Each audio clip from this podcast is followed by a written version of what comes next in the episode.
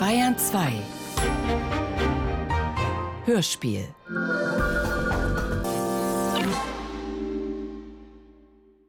Lenz von Georg Büchner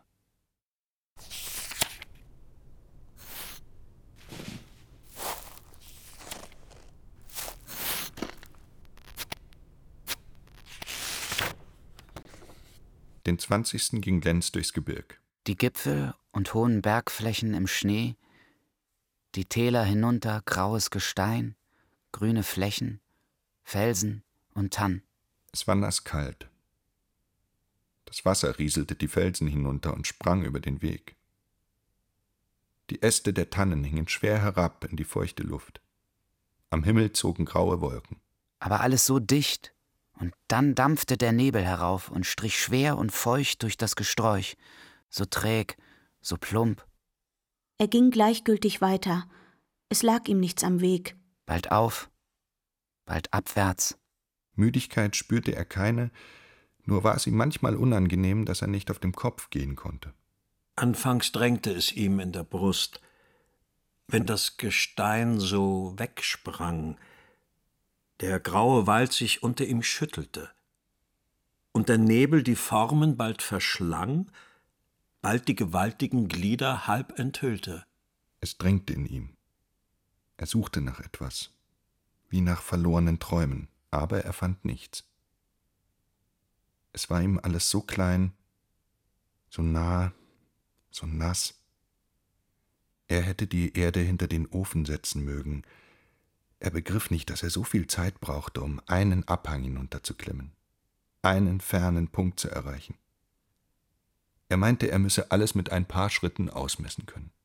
Nur manchmal, wenn der Sturm das Gewölk in die Täler warf und es den Wald heraufdampfte und die Stimmen an den Felsen wach wurden, bald wie fern verhallende Donner und dann gewaltig heranbrausten, in Tönen, als wollten sie in ihrem wilden Jubel die Erde besingen und die Wolken wie wilde, wiehernde Rosse heransprengten und der Sonnenschein dazwischen durchging und kam und sein blitzendes Schwert an den Schneeflächen zog, so dass ein helles, blendendes Licht über die Gipfel in die Täler schnitt. Oder wenn der Sturm das Gewölk abwärts trieb und einen lichtblauen See hineinriss, und dann der Wind verhallte und tief unten aus den Schluchten, aus den Wipfeln der Tann wie ein Wiegenlied und Glockengeläute heraufsummte und am tiefen Blau ein leises Rot hinaufklomm und kleine Wölkchen auf silbernen Flügeln durchzogen und alle Berggipfel scharf und fest weit über das Land hin glänzten und blitzten, riss es ihm in der Brust. Er stand, keuchend, den Leib vorwärts gebogen, Augen und Mund weit offen. Er meinte, er müsse den Sturm in sich ziehen, alles in sich fassen. Er dehnte sich aus und lag über der Erde. Er wühlte sich in das All hinein, es war eine Lust, die ihm wehe tat. Oder er stand still und legte das Haupt ins Moos und schloss die Augen halb, und dann zog es weit von ihm, die Erde wich unter ihm. Sie wurde klein wie ein wandelnder Stern und tauchte sich in einen brausenden Strom, der seine klare Flut unter ihn zog. Aber es waren nur Augenblicke, und dann erhob er sich nüchtern, fest, ruhig, als wäre ein Schattenspiel vor ihm vorübergezogen. Er wusste von nichts mehr. Gegen Abend kam er auf die Höhe des Gebirgs, auf das Schneefeld, von wo man wieder hinabstieg in die Ebene nach Westen. Er setzte sich oben nieder. Es war gegen Abend ruhiger geworden. Das Gewölk lag fest und unbeweglich am Himmel. Soweit der Blick reichte, nichts als Gipfel, von denen sich breite Flächen hinabzogen und alles so still, grau, dämmernd.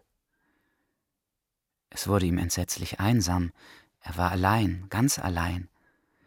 Er wollte mit sich sprechen, aber er konnte, er wagte kaum zu atmen. Das Biegen seines Fußes tönte wie Donner unter ihm, er musste sich niedersetzen. Es fasste ihn eine namenlose Angst in diesem Nichts. Er war am Leeren. Er riss sich auf und flog den Abhang hinunter. Es war finster geworden. Himmel und Erde verschmolzen in eins. Es war, als ginge ihm was nach. und als müsse ihn was Entsetzliches erreichen, etwas, das Menschen nicht ertragen können, als jage der Wahnsinn auf Rossen hinter ihm. Endlich hörte er Stimmen, er sah Lichter, es wurde ihm leichter. Man sagte ihm, er hätte noch eine halbe Stunde nach Waldbach. Er ging durch das Dorf, die Lichter schienen durch die Fenster. Er sah hinein im Vorbeigehen Kinder am Tische, alte Weiber, Mädchen, alles ruhige, stille Gesichter. Es war ihm, als müsse das Licht von ihnen ausstrahlen. Es ward ihm leicht. Er war bald in Waldbach im Pfarrhause. Man saß am Tische, er hinein. Die blonden Locken hingen ihm um das bleiche Gesicht. Es zuckte ihm in den Augen und um den Mund. Seine Kleider waren zerrissen. Oberlin hieß ihn willkommen. Er hielt ihn für einen Handwerker. Seien Sie mir willkommen, obschon Sie mir unbekannt. Ich bin ein Freund von und bringe Ihnen Grüße von ihm. Der Name, wenn's beliebt? Lenz. Ist er nicht gedruckt? Habe ich nicht einige Dramen gelesen, die einem Herrn dieses Namens zugeschrieben werden? Ja. Aber belieben Sie mich nicht danach zu beurteilen. Man sprach weiter. Er suchte nach Worten und erzählte rasch, aber auf der Folter. Nach und nach wurde er ruhig. Das heimliche Zimmer und die stillen Gesichter, die aus dem Schatten hervortraten, das helle Kindergesicht, auf dem alles Licht zu ruhen schien und das neugierig, vertraulich aufschaute, bis zur Mutter, die hinten im Schatten engelgleich stille saß. Er fing an zu erzählen von seiner Heimat. Er zeichnete allerhand Trachten, man drängte sich teilnehmend um ihn, er war gleich zu Haus sein blasses Kindergesicht, das jetzt lächelte, sein lebendiges Erzählen, er wurde ruhig. Es war ihm, als träten alte Gestalten, vergessene Gesichter wieder aus dem Dunkeln, alte Lieder wachten auf. Er war weg, weit weg. Endlich war es Zeit zum Gehen. Man führte ihn über die Straße, das Pfarrhaus war zu eng, man gab ihm ein Zimmer im Schulhause. Er ging hinauf. Es war kalt oben. Eine weite Stube, leer ein hohes Bett im Hintergrund. Er stellte das Licht auf den Tisch und ging auf und ab. Er besann sich wieder auf den Tag, wie er hergekommen, wo er war, das Zimmer im Pfarrhause mit seinen Lichtern und lieben Gesichtern. Es war ihm wie ein Schatten, ein Traum. Und es wurde ihm leer, wieder wie auf dem Berg. Aber er konnte es mit nichts mehr ausfüllen. Das Licht war erloschen, die Finsternis verschlang alles. Eine unnennbare Angst erfasste ihn. Er sprang auf, er lief durchs Zimmer, die Treppe hinunter, vors Haus, aber umsonst. Alles finster, nichts. Er war sich selbst ein Traum. Einzelne Gedanken huschten auf, er hielt sie fest. Es war ihm, als müsse er immer Vater unser sagen. Er konnte sich nicht mehr finden. Ein dunkler Instinkt trieb ihn, sich zu retten. Er stieß an die Steine, er riss sich mit den Nägeln, der Schmerz fing an, ihm das Bewusstsein wiederzugeben. Er stürzte sich in den Brunnenstein, aber das Wasser war nicht tief. Er patschte darin. Da kamen Leute. Man hatte es gehört, man rief ihm zu. Oberlin kam gelaufen. Lenz war wieder zu sich gekommen, das ganze Bewusstsein seiner Lage. Es war ihm wieder leicht. Jetzt schämte er sich und war betrübt, dass er den guten Leuten Angst gemacht. Er sagte ihnen, dass er gewohnt sei, kalt zu baden, und ging wieder hinauf. Die Erschöpfung ließ ihn endlich ruhen.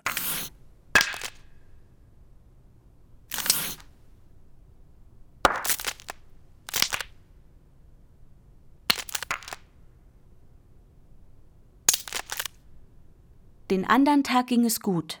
Mit Oberlin zu Pferde durch das Tal. Breite Bergflächen, die aus großer Höhe sich in ein schmales, gewundenes Tal zusammenzogen, das in mannigfachen Richtungen sich hoch an den Bergen hinaufzog. Große Felsenmassen, die sich nach unten ausbreiteten. Wenig Wald, aber alles im grauen, ernsten Anflug. Eine Aussicht nach Westen in das Land hinein und auf die Bergkette, die sich grad hinunter nach Süden und Norden zog. und deren Gipfel gewaltig, ernsthaft oder schweigend still wie ein dämmernder Traum standen.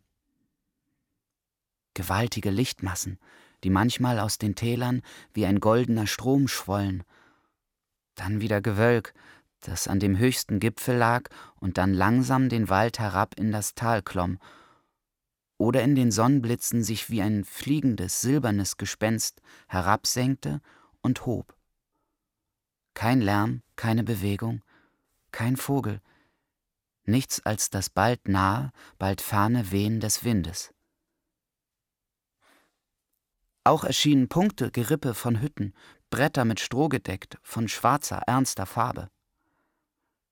Die Leute schweigend und ernst, als wagten sie die Ruhe ihres Tales nicht zu stören, grüßten ruhig, wie sie vorbeiritten. In den Hütten war es lebendig.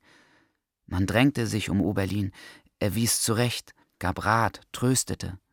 Überall zutrauensvolle Blicke, Gebet. Die Leute erzählten Träume, Ahnungen. Dann rasch ins praktische Leben. Wege angelegt, Kanäle gegraben, die Schule besucht. Oberlin war unermüdlich. Lenz fortwährend sein Begleiter. Bald in Gespräch, bald tätig am Geschäft, bald in die Natur versunken. Es wirkte alles wohltätig und beruhigend auf ihn.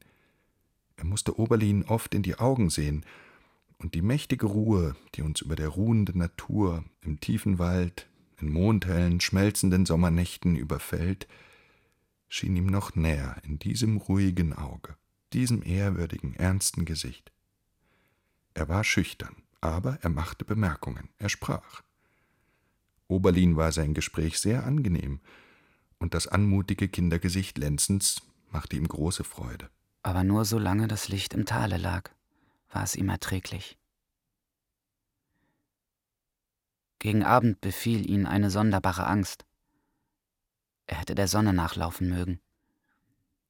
Wie die Gegenstände nach und nach schattiger wurden, kam ihm alles so traumartig, so zuwider vor. Es kam ihm die Angst an wie Kindern, die im Dunkeln schlafen. Es war ihm, als sei er blind. Jetzt wuchs sie. Der Alp des Wahnsinns setzte sich zu seinen Füßen. Der rettungslose Gedanke, als sei alles nur sein Traum, öffnete sich vor ihm.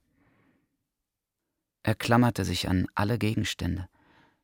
Gestalten zogen rasch an ihm vorbei. Er drängte sich an sie. Es waren Schatten. Das Leben wich aus ihm und seine Glieder waren ganz starr. Er sprach, er sang, er rezitierte Stellen aus Shakespeare, er griff nach allem, was sein Blut sonst hatte rascher fließen machen, er versuchte alles, aber kalt, kalt. Er musste dann hinaus ins Freie, das wenige durch die Nacht zerstreute Licht, wenn seine Augen an die Dunkelheit gewöhnt waren, machte ihm besser. Er stürzte sich in den Brunnen. Die grelle Wirkung des Wassers machte ihm besser. Auch hatte er eine geheime Hoffnung auf eine Krankheit. Er verrichtete sein Bad jetzt mit weniger Geräusch. Doch je mehr er sich in das Leben hineinlebte, ward er ruhiger. Er unterstützte Oberlin, zeichnete, las die Bibel, Alte vergangene Hoffnungen gingen in ihm auf. Das Neue Testament trat ihm hier so entgegen. Und eines Morgens ging er hinaus. Wie Oberlin ihm erzählte, wie ihn eine unsichtbare Hand auf der Brücke gehalten hätte, wie auf der Höhe ein Glanz seine Augen geblendet hätte, wie er eine Stimme gehört hätte, wie es in der Nacht mit ihm gesprochen, und wie Gott so ganz bei ihm eingekehrt, dass er kindlich seine Lose aus der Tasche holte, um zu wissen, was er tun sollte. Dieser Glaube, dieser ewige Himmel im Leben, dies Sein in Gott. Jetzt erst ging ihm die Heilige Schrift auf. Wie den Leuten die Natur so nah trat, alles in himmlischen Mysterien, aber nicht gewaltsam majestätisch, sondern noch vertraut. Er ging des Morgens hinaus. Die Nacht war Schnee gefallen. Im Tal lag heller Sonnenschein, aber weiterhin die Landschaft halb im Nebel. Er kam bald vom Weg ab und eine sanfte Höhe hinauf, keine Spur von Fußtritten mehr, neben einem Tannenwald hin. Die Sonne schnitt Kristalle, der Schnee war leicht und flockig. Hier und da Spur von Wild leicht auf dem Schnee, die sich ins Gebirg hinzog. Keine Regung in der Luft, als ein leises Wehen, als das Rauschen eines Vogels, der die Flocken leicht vom Schwanze stäubte. Alles so still. Und die Bäume weithin mit schwankenden weißen Federn in der tiefblauen Luft.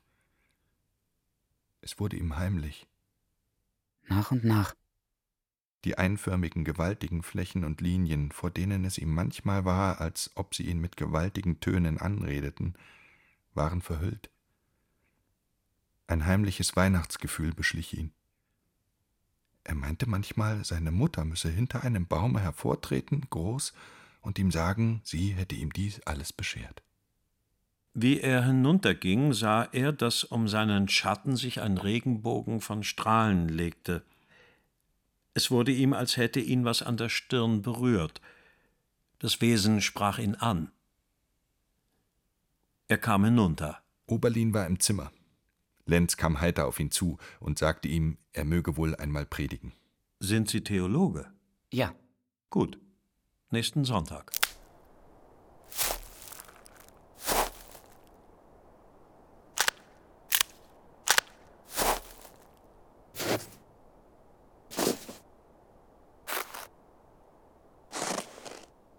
Lenz ging vergnügt auf sein Zimmer, er dachte auf einen Text zum Predigen und verfiel in Sinnen, und seine Nächte wurden ruhig.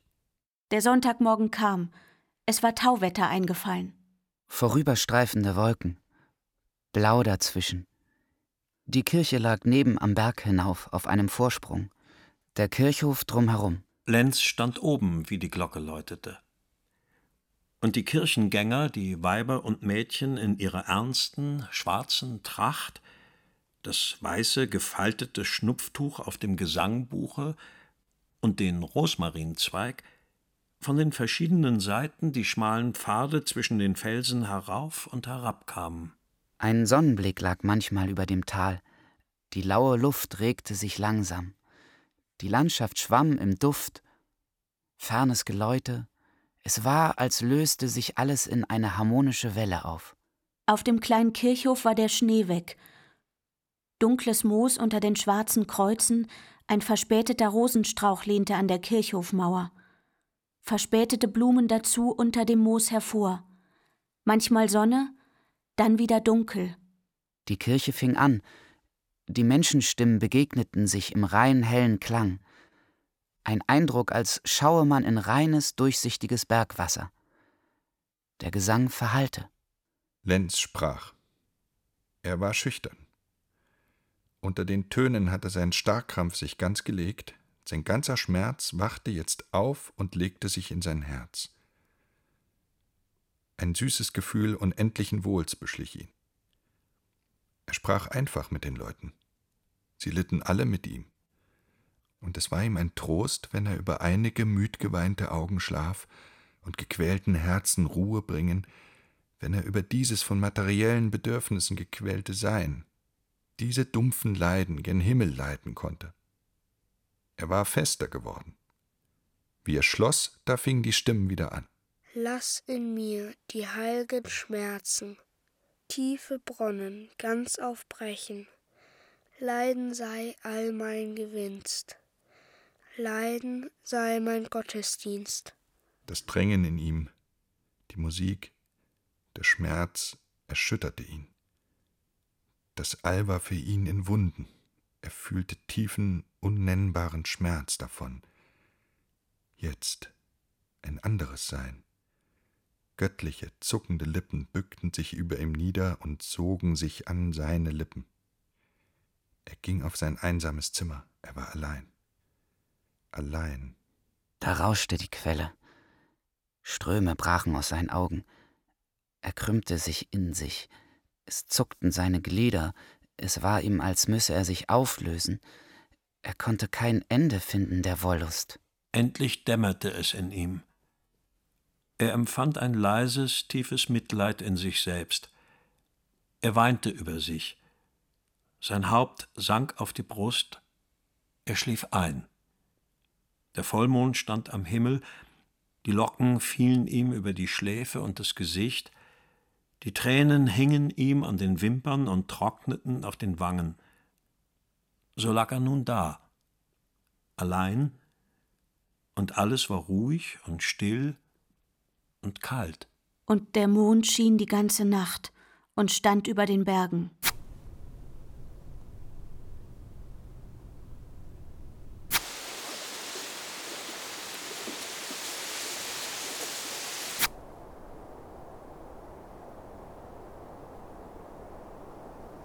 Am folgenden Morgen kam er herunter.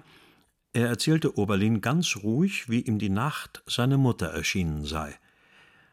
Sie sei in einem weißen Kleide aus der dunklen Kirchhofmauer hervorgetreten und habe eine weiße und eine rote Rose an der Brust stecken gehabt.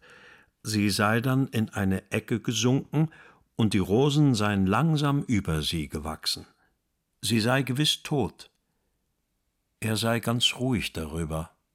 Oberlin versetzte ihm nun, wie er bei dem Tod seines Vaters allein auf dem Felde gewesen sei und er dann eine Stimme gehört habe, so dass er wusste, dass sein Vater tot sei, und wie er heimgekommen, sei es so gewesen. Das führte sie weiter. Oberlin sprach noch von den Leuten im Gebirge, von Mädchen, die das Wasser und Metall unter der Erde fühlten, von Männern, die auf manchen Berghöhen angefasst würden und mit einem Geiste ringen.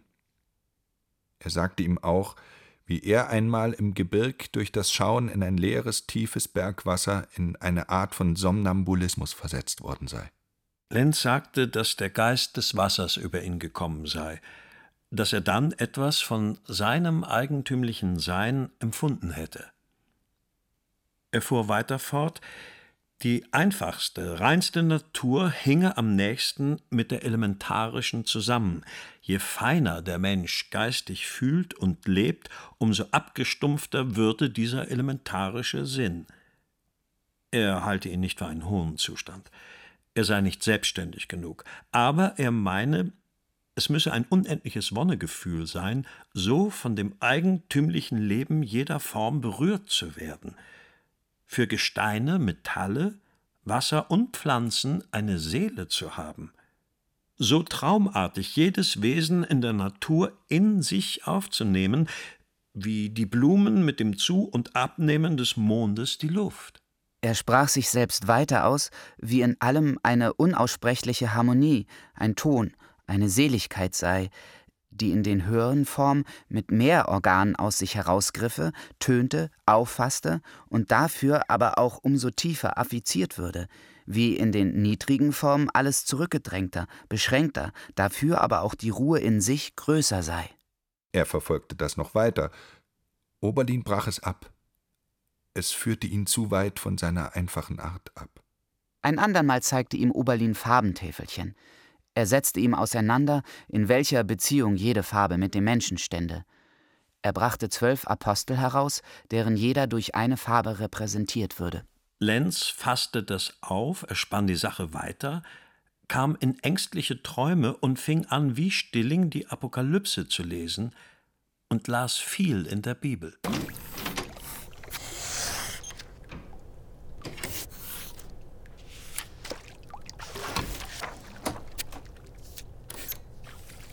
Um diese Zeit kam Kaufmann mit seiner Braut ins Steintal. Lenzen war anfangs das Zusammentreffen unangenehm. Er hatte sich so ein Plätzchen zurechtgemacht. Das bisschen Ruhe war ihm so kostbar. Und jetzt kam ihm jemand entgegen, der ihn an so vieles erinnerte, mit dem er sprechen, reden musste, der seine Verhältnisse kannte. Oberlin wusste von allem nichts. Er hatte ihn aufgenommen, gepflegt, er sah es als eine Schickung Gottes, der den Unglücklichen ihm zugesandt hätte, er liebte ihn herzlich. Auch war es alles notwendig, dass er da war. Er gehörte zu ihnen, als wäre er schon längst da, und niemand frug, woher er gekommen und wohin er gehen werde. Über Tisch war Lenz wieder in guter Stimmung. Man sprach von Literatur, er war auf seinem Gebiete. Die idealistische Periode fing damals an. Kaufmann war ein Anhänger davon. Lenz widersprach heftig. Er sagte, die Dichter, von denen man sage, sie geben die Wirklichkeit, hätten auch keine Ahnung davon. Doch seien sie immer noch erträglicher als die, welche die Wirklichkeit verklären wollten. Er sagte, Der liebe Gott hat die Welt wohl gemacht, wie sie sein soll, und wir können wohl nicht was Besseres klecksen. Unser einziges Bestreben soll sein, ihm ein wenig nachzuschaffen. Ich verlange in allem Leben, Möglichkeit des Daseins, und dann ist gut. Wir haben dann nicht zu fragen, ob es schön, ob es hässlich ist. Das Gefühl, dass was geschaffen sei, Leben habe, stehe über diesen beiden und sei das einzige Kriterium in Kunstsachen. Übrigens begegne es uns nur selten. In Shakespeare finden wir es und in den Volksliedern tönt es einem ganz, in Goethe manchmal entgegen. Alles Übrige kann man ins Feuer werfen. Die Leute können auch keinen Hundstall zeichnen. Da wolle man idealistische Gestalten, aber alles, was ich davon gesehen, sind Holzpuppen. Dieser Idealismus ist die schmählichste Verachtung der menschlichen Natur. Man versuche es einmal und senke sich in das Leben des Geringsten und gebe es wieder, in den Zuckungen, den Andeutungen, dem ganzen fein, kaum bemerkten Minenspiel. Er hätte dergleichen versucht, im Hofmeister und den Soldaten. Es sind die prosaischsten Menschen unter der Sonne, aber die Gefühlsader ist in fast allen Menschen gleich, nur ist die Hülle mehr oder weniger dicht, durch die sie brechen muss. Man muss nur Aug und Ohren dafür haben. Wie ich gestern neben am Tal hinaufging, sah ich auf einem Steine zwei Mädchen sitzen. Die eine band ihre Haare auf, die andere half ihr. Und das goldene Haar hing herab und ein ernstes, bleiches Gesicht und doch so jung und die schwarze Tracht und die andere so sorgsam bemüht. Die schönsten, innigsten Bilder der altdeutschen Schule geben kaum eine Ahnung davon.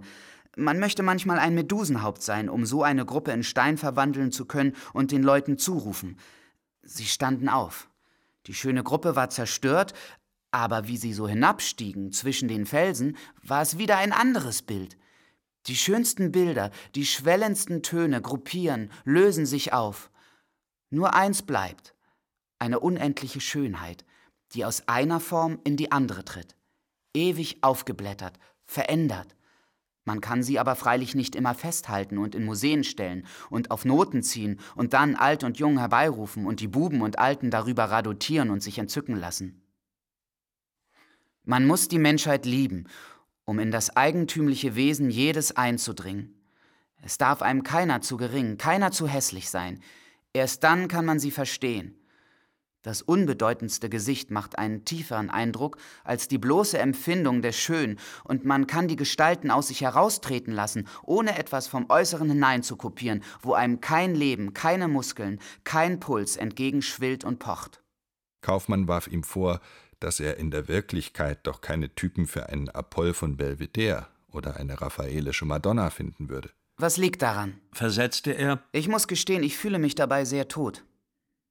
Wenn ich in mir arbeite, kann ich auch wohl was dabei fühlen, aber ich tue das Beste daran. Der Dichter und Bildende ist mir der Liebste, der mir die Natur am wirklichsten gibt, so dass ich über seinem Gebild fühle. Alles Übrige stört mich.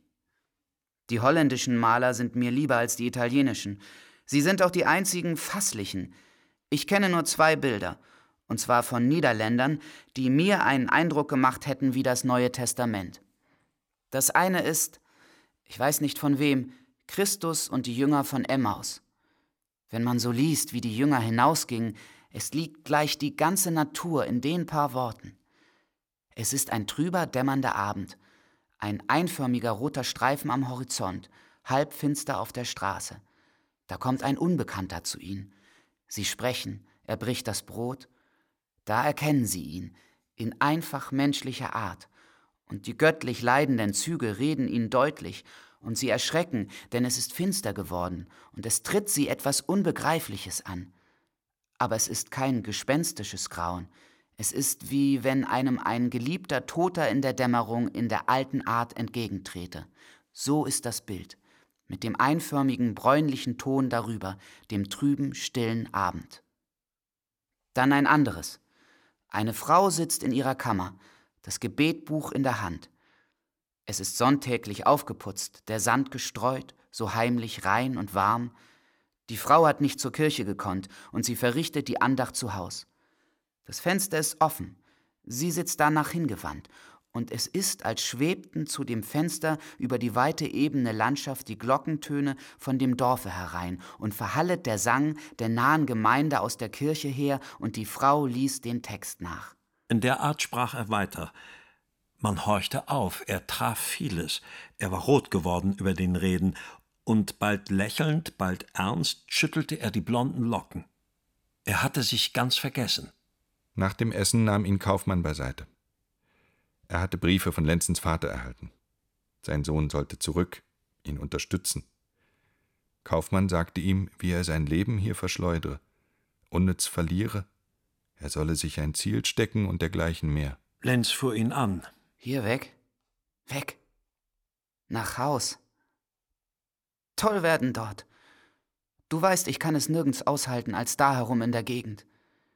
Wenn ich nicht manchmal auf einen Berg könnte und die Gegend sehen könnte und dann wieder herunter ins Haus, durch den Garten gehen und zum Fenster hineinsehen, ich würde toll, toll. Lasst mich doch in Ruhe.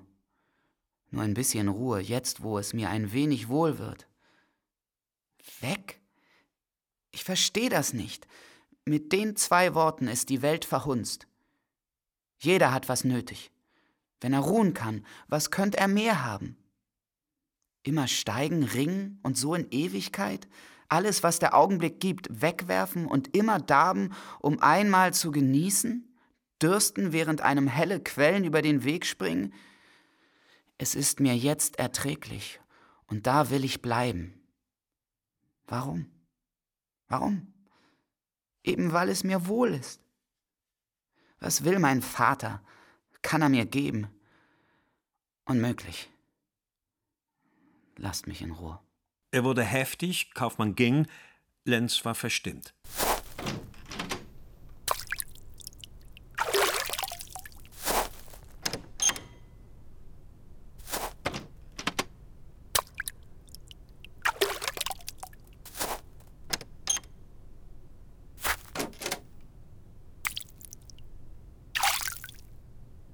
Am folgenden Tag wollte Kaufmann weg. Er beredete Oberlin, mit ihm in die Schweiz zu gehen.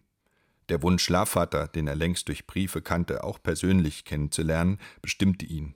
Er sagte es zu. Man musste einen Tag länger wegen der Zurüstungen warten.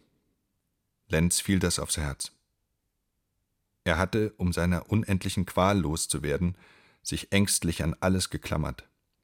Er fühlte in einzelnen Augenblicken tief, wie er sich alles nur zurechtmache. Er ging mit sich um wie mit einem kranken Kinde. Manche Gedanken, mächtige Gefühle wurde er nur mit der größten Angst los. Da trieb es ihn wieder mit unendlicher Gewalt darauf. Er zitterte.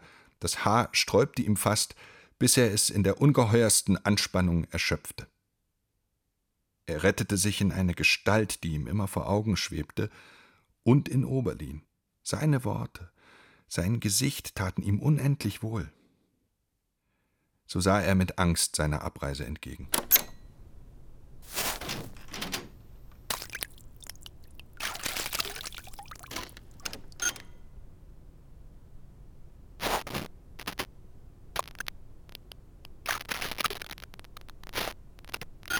Es war Lenzen unheimlich, jetzt allein im Hause zu bleiben. Das Wetter war milde geworden, er beschloss, Oberlin zu begleiten ins Gebirg. Auf der anderen Seite, wo die Täler sich in die Ebene ausliefen, trennten sie sich. Er ging allein zurück. Er durchstrich das Gebirg in verschiedenen Richtungen. Breite Flächen zogen sich in die Täler herab, wenig Wald, nichts als gewaltige Linien und weiter hinaus die weite rauchende Ebene. In der Luft ein gewaltiges Wehen. Nirgends eine Spur von Menschen, als hie und da eine verlassene Hütte, wo die Hirten den Sommer zubrachten, an den Abhängen gelehnt. Er wurde still, vielleicht fast träumend, es verschmolz ihm alles in eine Linie, wie eine steigende und sinkende Welle zwischen Himmel und Erde. Es war ihm, als läge er an einem unendlichen Meer, das leise auf und abwogte. Manchmal saß er, dann ging er wieder, aber langsam träumend, er suchte keinen Weg. Es war finster Abend, als er an eine bewohnte Hütte kam, im Abhang nach dem Steintal. Die Türe war verschlossen. Er ging ans Fenster, durch das ein Lichtschimmer fiel. Eine Lampe erhellte fast nur einen Punkt. Ihr Licht fiel auf das bleiche Gesicht eines Mädchens, das mit halb geöffneten Augen leise die Lippen bewegend dahinter ruhte. Weiter weg, im Dunkel, saß ein altes Weib, das mit schnarrender Stimme aus einem Gesangbuch sang. Nach langem Klopfen öffnete sie. Sie war halbtaub. Sie trug Lenz einiges Essen auf und wies ihm eine Schlafstelle an, wobei sie beständig ihr Lied fortsang. Das Mädchen hatte sich nicht gerührt. Einige Zeit darauf kam ein Mann herein. Er war lang und hager, Spuren von grauen Haaren, mit unruhigem, verwirrtem Gesicht. Er trat zum Mädchen, sie zuckte auf und wurde unruhig. Er nahm ein getrocknetes Kraut von der Wand und legte ihr die Blätter auf die Hand, so dass sie ruhiger wurde und verständliche Worte in langsam ziehenden, durchschneidenden Tönen summte. Er erzählte, wie er eine Stimme im Gebirge gehört und dann über den Tälern ein Wetterleuchten gesehen habe. Auch habe es ihn angefasst, und er habe damit gerungen, wie Jakob. Er warf sich nieder und betete leise mit Inbrunst, während die Kranke in einem langsam ziehenden, leise verhallenden Ton sang. Dann gab er sich zur Ruhe.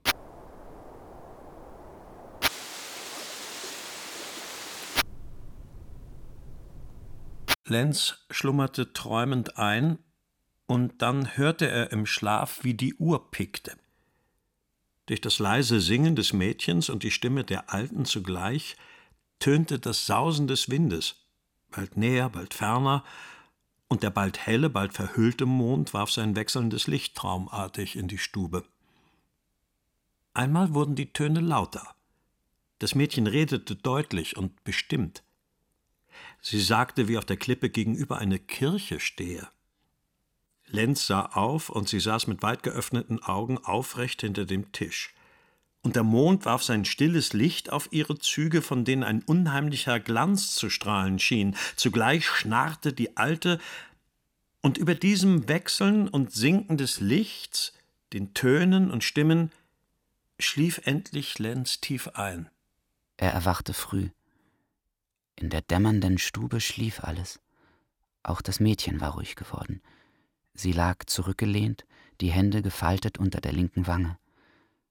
Das Geisterhafte aus ihren Zügen war verschwunden. Sie hatte jetzt einen Ausdruck unbeschreiblichen Leidens. Er trat ans Fenster und öffnete es. Die kalte Morgenluft schlug ihm entgegen. Das Haus lag am Ende eines schmalen, tiefen Tales, das sich nach Osten öffnete. Rote Strahlen schossen durch den grauen Morgenhimmel in das dämmernde Tal, das im weißen Rauch lag, und funkelten am grauen Gestein und trafen in die Fenster der Hütten. Der Mann erwachte. Seine Augen trafen auf ein erleuchtet Bild an der Wand. Sie richteten sich fest und starr darauf, nun fing er an, die Lippen zu bewegen und betete leise, dann laut und immer lauter. Indem kamen Leute zur Hütte herein, sie warfen sich schweigend nieder. Das Mädchen lag in Zuckungen, die Alte schnarrte ihr Lied und plauderte mit den Nachbarn.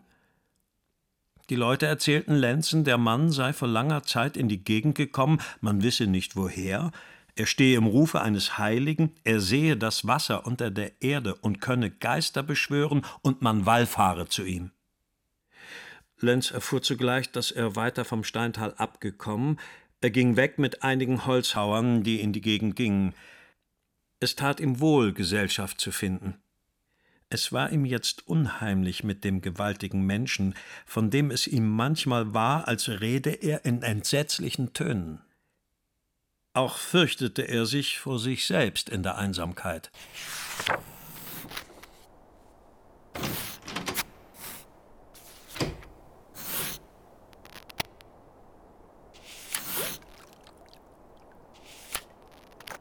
Er kam heim. Doch hatte die verflossene Nacht einen gewaltigen Eindruck auf ihn gemacht. Die Welt war ihm helle gewesen, und an sich ein Regen und Wimmeln nach einem Abgrund, zu dem ihn eine unerbittliche Gewalt hinriss. Er wühlte jetzt in sich. Er aß wenig, halbe Nächte im Gebet und fieberhaften Träumen. Ein gewaltsames Drängen und dann erschöpft zurückgeschlagen. Er lag in den heißesten Tränen, und dann bekam er plötzlich eine Stärke und erhob sich kalt und gleichgültig, seine Tränen waren ihm dann wie Eis, er musste lachen. Je höher er sich aufriss, desto tiefer stürzte er hinunter. Alles strömte wieder zusammen. Ahnungen von seinem alten Zustande durchzuckten ihn und warfen Streiflichter in das wüste Chaos seines Geistes. Des Tags saß er gewöhnlich unten im Zimmer, Madame Oberlin ging ab und zu. Er zeichnete, malte, las, griff nach jeder Zerstreuung, alles hastig, von einem zum anderen. Doch schloss er sich jetzt besonders an Madame Oberlin an. Wenn sie so dasaß, das schwarze Gesangbuch vor sich, neben einer Pflanze im Zimmer gezogen, das jüngste Kind zwischen den Knien, auch machte er sich viel mit dem Kinde zu tun. So saß er einmal. Da wurde ihm ängstlich. Er sprang auf, ging auf und ab. Die Türe halb offen, da hörte er die Magd singen, erst unverständlich, dann kamen die Worte. Auf dieser Welt hab ich kein Freud. Ich hab meinen Schatz und der ist weit. Das fiel auf ihn, er verging fast unter den Tönen. Madame Oberlin sah ihn an. Er fasste sich ein Herz, er konnte nicht mehr schweigen, er musste davon sprechen. Beste Madame Oberlin, können Sie mir nicht sagen, was das Frauenzimmer macht, dessen Schicksal mir so zentnerschwer auf dem Herzen liegt? Aber Herr Lenz, ich weiß von nichts. Er schwieg dann wieder und ging hastig im Zimmer auf und ab. Dann fing er wieder an. Sehen Sie, ich will gehen. Gott, Sie sind noch die einzigen Menschen, wo ich's aushalten könnte. Und doch, doch, ich muss weg. Zu ihr. Aber ich kann nicht. Ich darf nicht.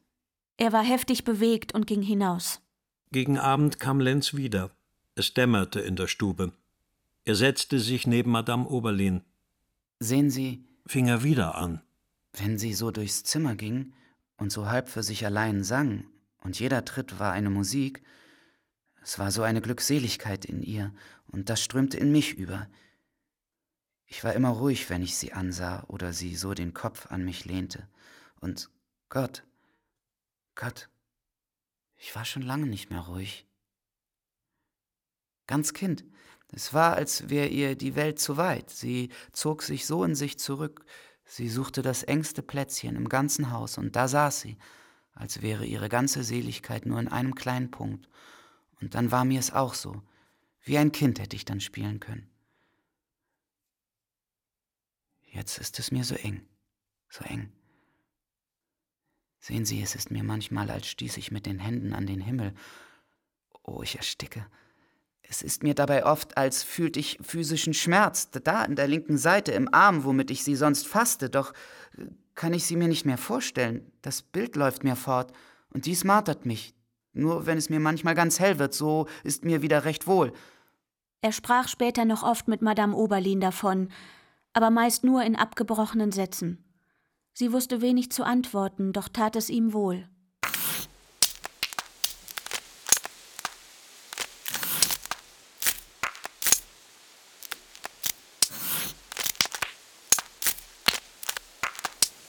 Unterdessen ging es fort mit seinen religiösen Quälereien. Je leerer, je kälter, je sterbender. Er sich innerlich fühlte, desto mehr drängte es in ihn, eine Glut in sich zu wecken. Es kamen ihm Erinnerungen an die Zeiten, wo alles in ihm sich drängte, wo er unter all seinen Empfindungen keuchte. Und jetzt so tot. Er verzweifelte an sich selbst. Dann warf er sich nieder. Er rang die Hände. Er rührte alles in sich auf. Aber tot. Tot. Dann flehete er, Gott möge ein Zeichen an ihm tun. Dann wühlte er in sich, fastete, lag träumend am Boden. Am dritten Hornung hörte er, ein Kind in Foudet sei gestorben. Er fasste es auf wie eine fixe Idee. Er zog sich in sein Zimmer und fastete einen Tag. Am vierten trat er plötzlich ins Zimmer zu Madame Oberlin. Er hatte sich das Gesicht mit Asche beschmiert und forderte einen alten Sack. Sie erschrak. Man gab ihm, was er verlangte. Er wickelte den Sack um sich wie ein Büßender und schlug den Weg nach Foudet ein. Die Leute im Tale waren ihn schon gewohnt. Man erzählte sich allerlei Seltsames von ihm. Er kam ins Haus, wo das Kind lag. Die Leute gingen gleichgültig ihrem Geschäfte nach, man wies ihm eine Kammer. Das Kind lag im Hemde auf Stroh auf einem Holztisch.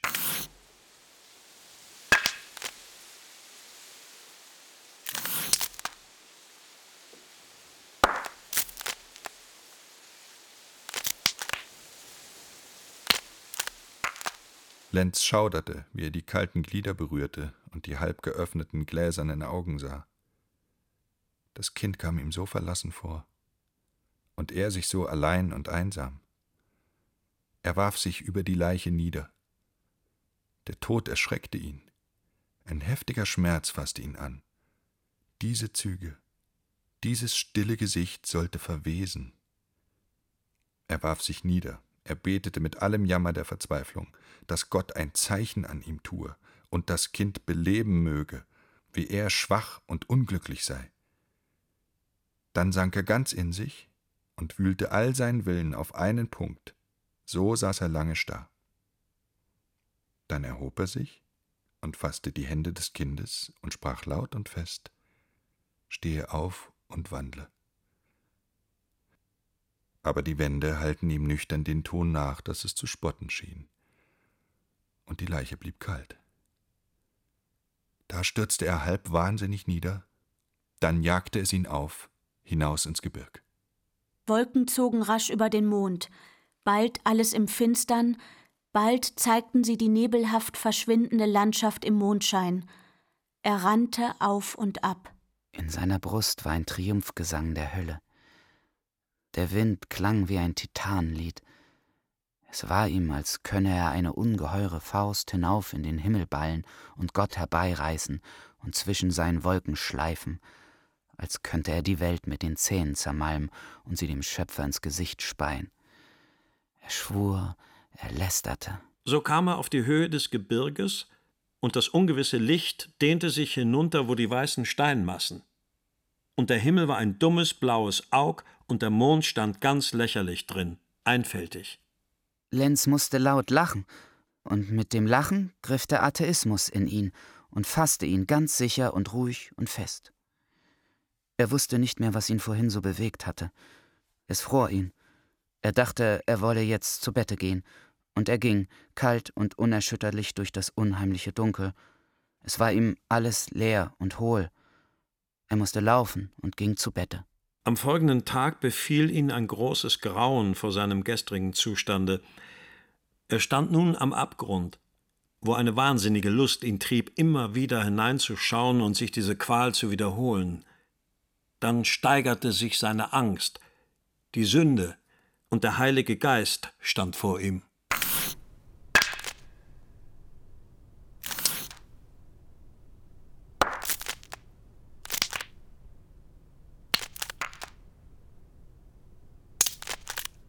Einige Tage darauf kam Oberlin aus der Schweiz zurück. Viel früher, als man es erwartet hatte. Lenz war darüber betroffen. Doch wurde er heiter, als Oberlin ihm von seinen Freunden im Elsass erzählte. Oberlin ging dabei im Zimmer hin und her und packte aus, legte hin, dabei erzählte er von Pfeffel, das Leben eines Landgeistlichen, glücklich preisend. Dabei ermahnte er ihn, sich in den Wunsch seines Vaters zu fügen, seinem Berufe gemäß zu leben, heimzukehren. Er sagte ihm Ehre Vater und Mutter und dergleichen mehr. Über dem Gespräch geriet Lenz in heftige Unruhe. Er stieß tiefe Seufzer aus. Tränen drangen ihm aus den Augen. Er sprach abgebrochen. Ja, ich halte es aber nicht aus. Wollen Sie mich verstoßen? Nur in Ihnen ist der Weg zu Gott, doch mit mir ist's aus. Ich bin abgefallen. Verdammt in Ewigkeit. Ich bin der ewige Jude. Oberlin sagte ihm, Dafür sei Jesus gestorben. Er möge sich brünstig an ihn wenden, und er werde teilhaben an seiner Gnade. Lenz erhob das Haupt, rang die Hände und sagte Ach, ach, göttlicher Trost. Dann frug er plötzlich freundlich, was das Frauenzimmer mache. Oberlin sagte, er wisse von nichts, er wolle ihm aber in allem helfen und raten, er müsse ihm aber Ort, Umstände und Personen angeben. Er antwortete nichts wie gebrochene Worte. Ach, sie ist tot. Lebt sie noch? Oh, du Engel. Sie liebte mich. Ich liebte sie. Sie war es würdig. Oh, du Engel. Verfluchte Eifersucht. Ich habe sie aufgeopfert. Sie liebte noch einen anderen. Ich liebte sie. Sie war es würdig. Oh, gute Mutter, auch die liebte mich. Ich bin ein Mörder. Oberlin versetzte. Vielleicht lebten alle diese Personen noch vielleicht vergnügt. Es möge sein, wie es wolle, so könne und werde Gott wenn er sich zu ihm bekehrt haben würde, diesen Personen auf sein Gebet und Tränen so viel Gutes erweisen, dass der Nutzen, den sie alsdann von ihm hätten, den Schaden, den er ihnen zugefügt, vielleicht weit überwiegen würde. Er wurde darauf nach und nach ruhiger und ging wieder an sein Malen. Den Nachmittag kam er wieder. Auf der linken Schulter hatte er ein Stück Pelz und in der Hand ein Bündel Gärten, die man Oberlin nebst einem Briefe für Lenz mitgegeben hatte. Er reichte Oberlin die Gärten mit dem Begehren, er sollte ihn damit schlagen. Oberlin nahm die Gärten aus seiner Hand, drückte ihm einige Küsse auf den Mund und sagte, dies wären die Streiche, die er ihm zu geben hätte. Er möchte ruhig sein, seine Sache mit Gott allein ausmachen, alle möglichen Schläge würden keine einzige seiner Sünden tilgen, dafür hätte Jesus gesorgt. Zu dem möchte er sich wenden. Er ging. Beim Nachtessen war er wie gewöhnlich etwas tiefsinnig. Doch sprach er von allerlei, aber mit ängstlicher Hast. Um Mitternacht wurde Oberlin durch ein Geräusch geweckt. Lenz rannte durch den Hof, rief mit hohler, harter Stimme den Namen Friederike mit äußerster Schnelle, Verwirrung und Verzweiflung ausgesprochen. Er stürzte sich dann in den Brunnentrog, patschte darin, wieder heraus und herauf in sein Zimmer, wieder herunter in den Trog, und so einige Mal. Endlich wurde er still. Die Mägde, die in der Kinderstube unter ihm schliefen, sagten, sie hätten oft, in Sonderheit aber in selbiger Nacht, ein Brummen gehört, das sie mit nichts als mit dem Tone einer Haberpfeife zu vergleichen wussten. Vielleicht war es sein Winseln, mit hohler, fürchterlicher, verzweifelnder Stimme.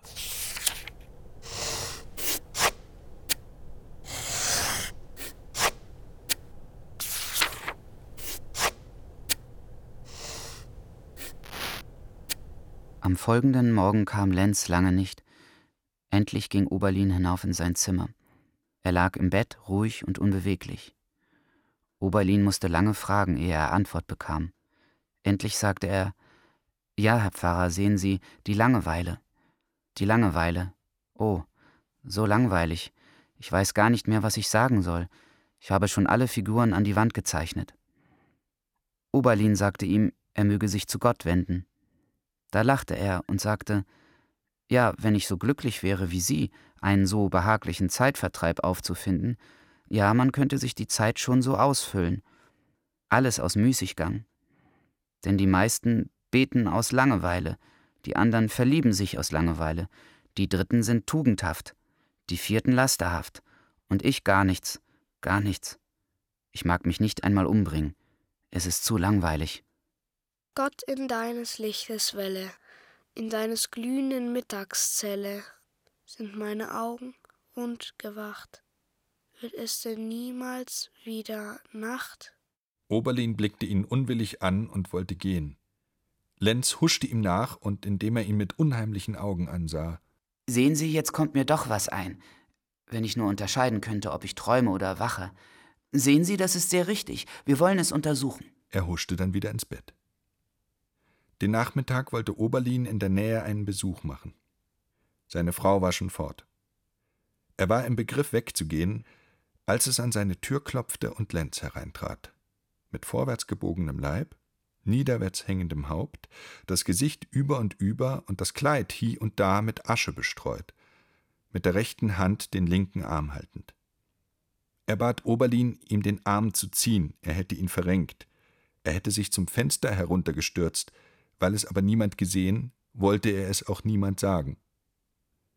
Oberlin erschrak heftig, doch sagte er nichts. Er tat, was Lenz begehrte. Zugleich schrieb er an den Schulmeister in Belfosse, er möge herunterkommen und gab ihm Instruktionen. Dann ritt er weg. Der Mann kam. Lenz hatte ihn schon oft gesehen und hatte sich an ihn attachiert.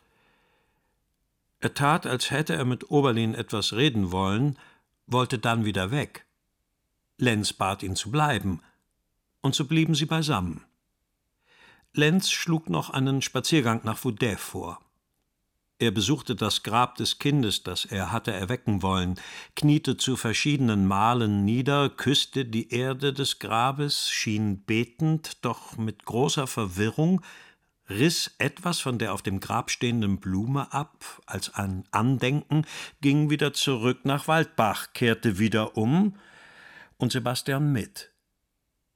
Bald ging er langsam und klagte über große Schwäche in den Gliedern, dann ging er mit verzweifelnder Schnelligkeit, die Landschaft beängstigte ihn, sie war so eng, dass er an alles zu stoßen fürchtete. Ein unbeschreibliches Gefühl des Missbehagens befiel ihn, sein Begleiter ward ihm endlich lästig, auch mochte er seine Absicht erraten und suchte Mittel, ihn zu entfernen. Sebastian schien ihm nachzugeben, fand aber heimlich Mittel, seine Brüder von der Gefahr zu benachrichtigen, und nun hatte Lenz zwei Aufseher statt einen. Er zog sie weiter herum, endlich ging er nach Waldbach zurück, und da sie nahe an dem Dorfe waren, kehrte er wie ein Blitz wieder um und sprang wie ein Hirsch gen Foudet zurück. Die Männer setzten ihm nach. Indem sie ihn in Foudet suchten, kamen zwei Krämer und erzählten ihnen, man hätte in einem Hause einen Fremden gebunden, der sich für einen Mörder ausgäbe, aber gewiss kein Mörder sein könne. Sie liefen in dies Haus und fanden es so. Ein junger Mensch hatte ihn auf sein ungestümes Dringen in der Angst gebunden. Sie banden ihn los und brachten ihn glücklich nach Waldbach, wohin Oberlin indessen mit seiner Frau zurückgekommen war.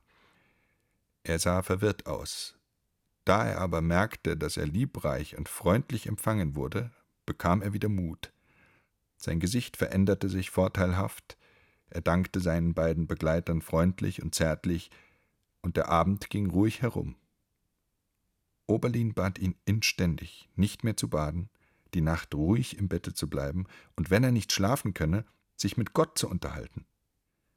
Er versprach's und tat es so die folgende Nacht. Die Mägde hörten ihn fast die ganze Nacht hindurch beten. Den folgenden Morgen kam er mit vergnügter Miene auf Oberlins Zimmer. Nachdem sie Verschiedenes gesprochen hatten, sagte er mit ausnehmender Freundlichkeit Liebster Herr Pfarrer, das Frauenzimmer, wovon ich Ihnen sagte, ist gestorben. Ja, gestorben. Der Engel. Woher wissen Sie das? Hieroglyphen. Hieroglyphen. Und dann zum Himmel geschaut und wieder. Ja, gestorben. Hieroglyphen. Es war dann nichts weiter aus ihm zu bringen. Er setzte sich und schrieb einige Briefe, gab sie sodann Oberlin mit der Bitte, einige Zeilen dazuzusetzen.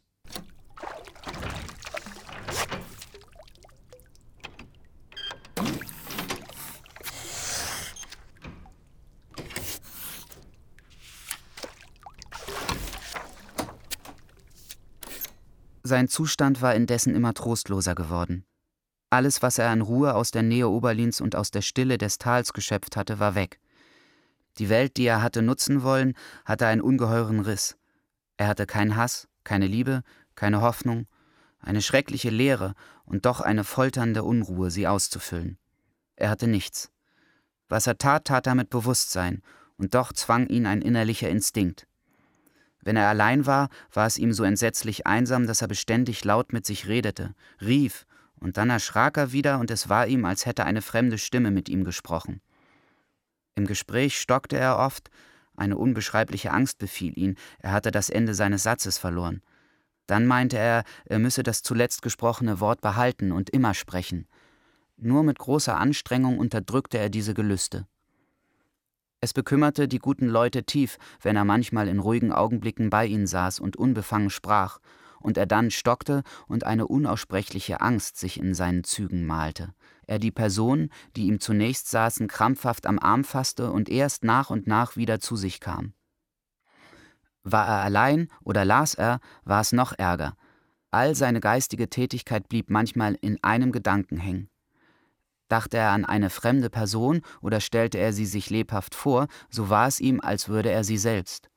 Er verwirrte sich ganz und dabei hatte er einen unendlichen Trieb, mit allem um ihn im Geist willkürlich umzugehen, die Natur, Menschen, nur Oberlin ausgenommen. Alles traumartig, kalt. Er amüsierte sich, die Häuser auf die Dächer zu stellen, die Menschen an und auszukleiden, die wahnwitzigsten Possen auszusinnen. Manchmal fühlte er einen unwiderstehlichen Drang, das Ding auszuführen, und dann schnitt er entsetzliche Fratzen. Einst saß er neben Oberlin. Die Katze lag gegenüber auf einem Stuhl. Plötzlich wurden seine Augen starr. Er hielt sie unverrückt auf das Tier gerichtet. Dann glitt er langsam den Stuhl herunter. Die Katze ebenfalls. Sie war wie bezaubert von seinem Blick. Sie geriet in ungeheure Angst. Sie sträubte sich scheu. Lenz, mit den nämlichen Tönen, mit fürchterlich entstelltem Gesicht. Wie in Verzweiflung stürzten beide aufeinander los. Da endlich erhob sich Madame Oberlin, um sie zu trennen. Dann war er wieder tief beschämt. Die Zufälle des Nachts steigerten sich aufs Schrecklichste. Nur mit der größten Mühe schlief er ein, während er zuvor die noch schreckliche Leere zu füllen versucht hatte. Dann geriet er zwischen Schlaf und Wachen in einen entsetzlichen Zustand. Er stieß an etwas Grauenhaftes, Entsetzliches. Der Wahnsinn packte ihn, er fuhr mit fürchterlichem Schreien, in Schweiß gebadet auf, und erst nach und nach fand er sich wieder. Er musste dann mit den einfachsten Dingen anfangen, um wieder zu sich zu kommen. Eigentlich nicht er selbst tat es, sondern ein mächtiger Erhaltungstrieb. Es war, als sei er doppelt, und der eine Teil suchte den anderen zu retten und rief sich selbst zu. Er erzählte, er sagte in der heftigsten Angst Gedichte her, bis er wieder zu sich kam.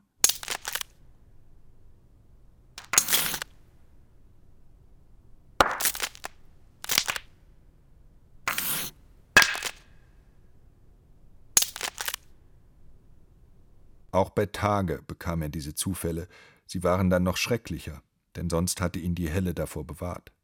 Es war ihm dann, als existiere er allein, als bestünde die Welt nur in seiner Einbildung, als sei nichts als er. Er sei das ewig Verdammte, der Satan, allein mit seinen folternden Vorstellungen. Er jagte mit rasender Schnelligkeit sein Leben durch, und dann sagte er, konsequent, konsequent. Wenn jemand versprach, inkonsequent, inkonsequent. Es war die Kluft unrettbaren Wahnsinns, eines Wahnsinns durch die Ewigkeit. Der Trieb der geistigen Erhaltung jagte ihn auf. Er stürzte sich in Oberlins Arme, er klammerte sich an ihn, als wolle er sich in ihm drängen. Er war das einzige Wesen, das für ihn lebte und durch den ihm wieder das Leben offenbart wurde. Allmählich brachten ihn Oberlins Worte denn zu sich. Er lag auf den Knien vor Oberlin, seine Hände in den Händen Oberlins, sein mit kaltem Schweiß bedecktes Gesicht auf dessen Schoß, am ganzen Leibe bebend und zitternd. Oberlin empfand unendliches Mitleid. Die Familie lag auf den Knien und betete für den Unglücklichen. Die Mägde flohen und hielten ihn für einen Besessenen. Und wenn er ruhiger wurde, war es wie der Jammer eines Kindes. Er schluchzte. Er empfand ein tiefes, tiefes Mitleid mit sich selbst. Das waren auch seine seligsten Augenblicke. Oberlin sprach ihm von Gott. Lenz wand sich ruhig los und sah ihn mit einem Ausdruck unendlichen Leidens an und sagte endlich Aber ich, wär ich allmächtig, sehen Sie, wenn ich so wäre und ich könnte das Leiden nicht ertragen, ich würde retten, retten. Ich will ja nichts als Ruhe. Ruhe, nur ein wenig Ruhe und schlafen können. Oberlin sagte, dies sei eine Profanation. Lenz schüttelte trostlos mit dem Kopfe. Die halben Versuche zum Entleiben, die er indes fortwährend machte, waren nicht ganz ernst. Es war weniger der Wunsch des Todes, für ihn war ja keine Ruhe und Hoffnung im Tod. Es war mehr in Augenblicken der fürchterlichsten Angst oder der dumpfen, ans Nichtsein grenzenden Ruhe ein Versuch, sich zu sich selbst zu bringen durch physischen Schmerz. Augenblicke, wenn sein Geist sonst auf irgendeiner wahnwitzigen Idee zu reiten schien, waren noch die glücklichsten. Es war doch ein wenig Ruhe. Und sein wirrer Blick war nicht so entsetzlich als die nach Rettung dürstende Angst, die ewige Qual der Unruhe. Oft schlug er sich den Kopf an die Wand oder versetzte sich sonst einen heftigen physischen Schmerz.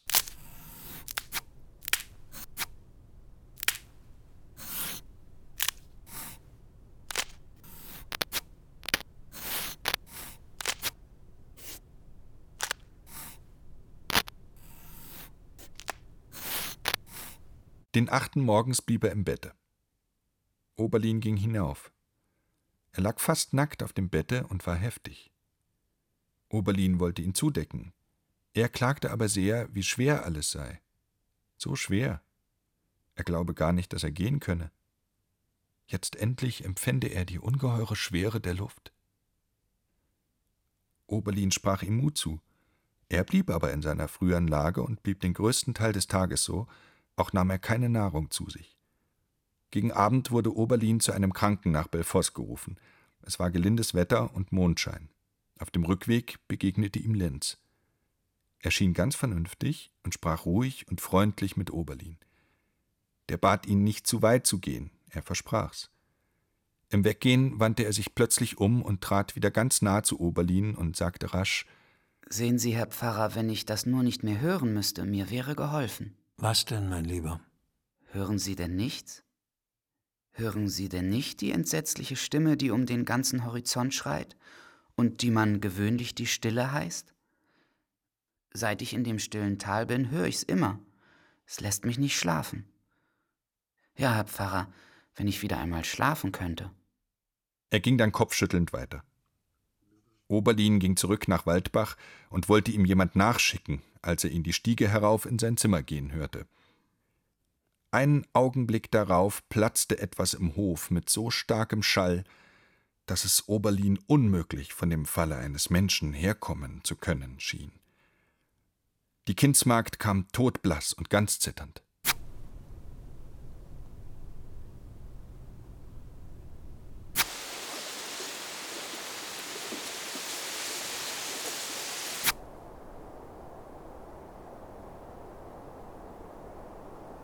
Er saß mit kalter Resignation im Wagen, wie sie das Tal hervor nach Westen fuhren. Es war ihm einerlei, wohin man ihn führte. Mehrmals, wo der Wagen bei dem schlechten Wege in Gefahr geriet, blieb er ganz ruhig sitzen. Er war vollkommen gleichgültig. In diesem Zustand legte er den Weg durchs Gebirg zurück. Gegen Abend waren sie im Rheintale. Sie entfernten sich allmählich vom Gebirg, das nun wie eine tiefblaue Kristallwelle sich in das Abendrot hob und auf deren warmer Flut die roten Strahlen des Abends spielten. Über die Ebene hin am Flusse des Gebirges lag ein schimmerndes, bläuliches Gespinst. Es wurde finster, je mehr sie sich Straßburg näherten. Hoher Vollmond, alle fernen Gegenstände dunkel, nur der Berg nebenan bildete eine scharfe Linie, die Erde war wie ein goldener Pokal, über den schäumend die Goldwellen des Monds liefen. Lenz starrte ruhig hinaus. Keine Ahnung, kein Drang. Nur wuchs eine dumpfe Angst in ihm, je mehr die Gegenstände sich in der Finsternis verloren. Sie mussten einkehren. Da machte er wieder mehrere Versuche, Hand an sich zu legen, war aber zu scharf bewacht. Am folgenden Morgen, bei trübem, regnerischem Wetter, traf er in Straßburg ein. Er schien ganz vernünftig, sprach mit den Leuten, er tat alles, wie es die anderen taten. Es war aber eine entsetzliche Leere in ihm. Er fühlte keine Angst mehr, kein Verlangen. Sein Dasein war ihm eine notwendige Last. So lebte er hin.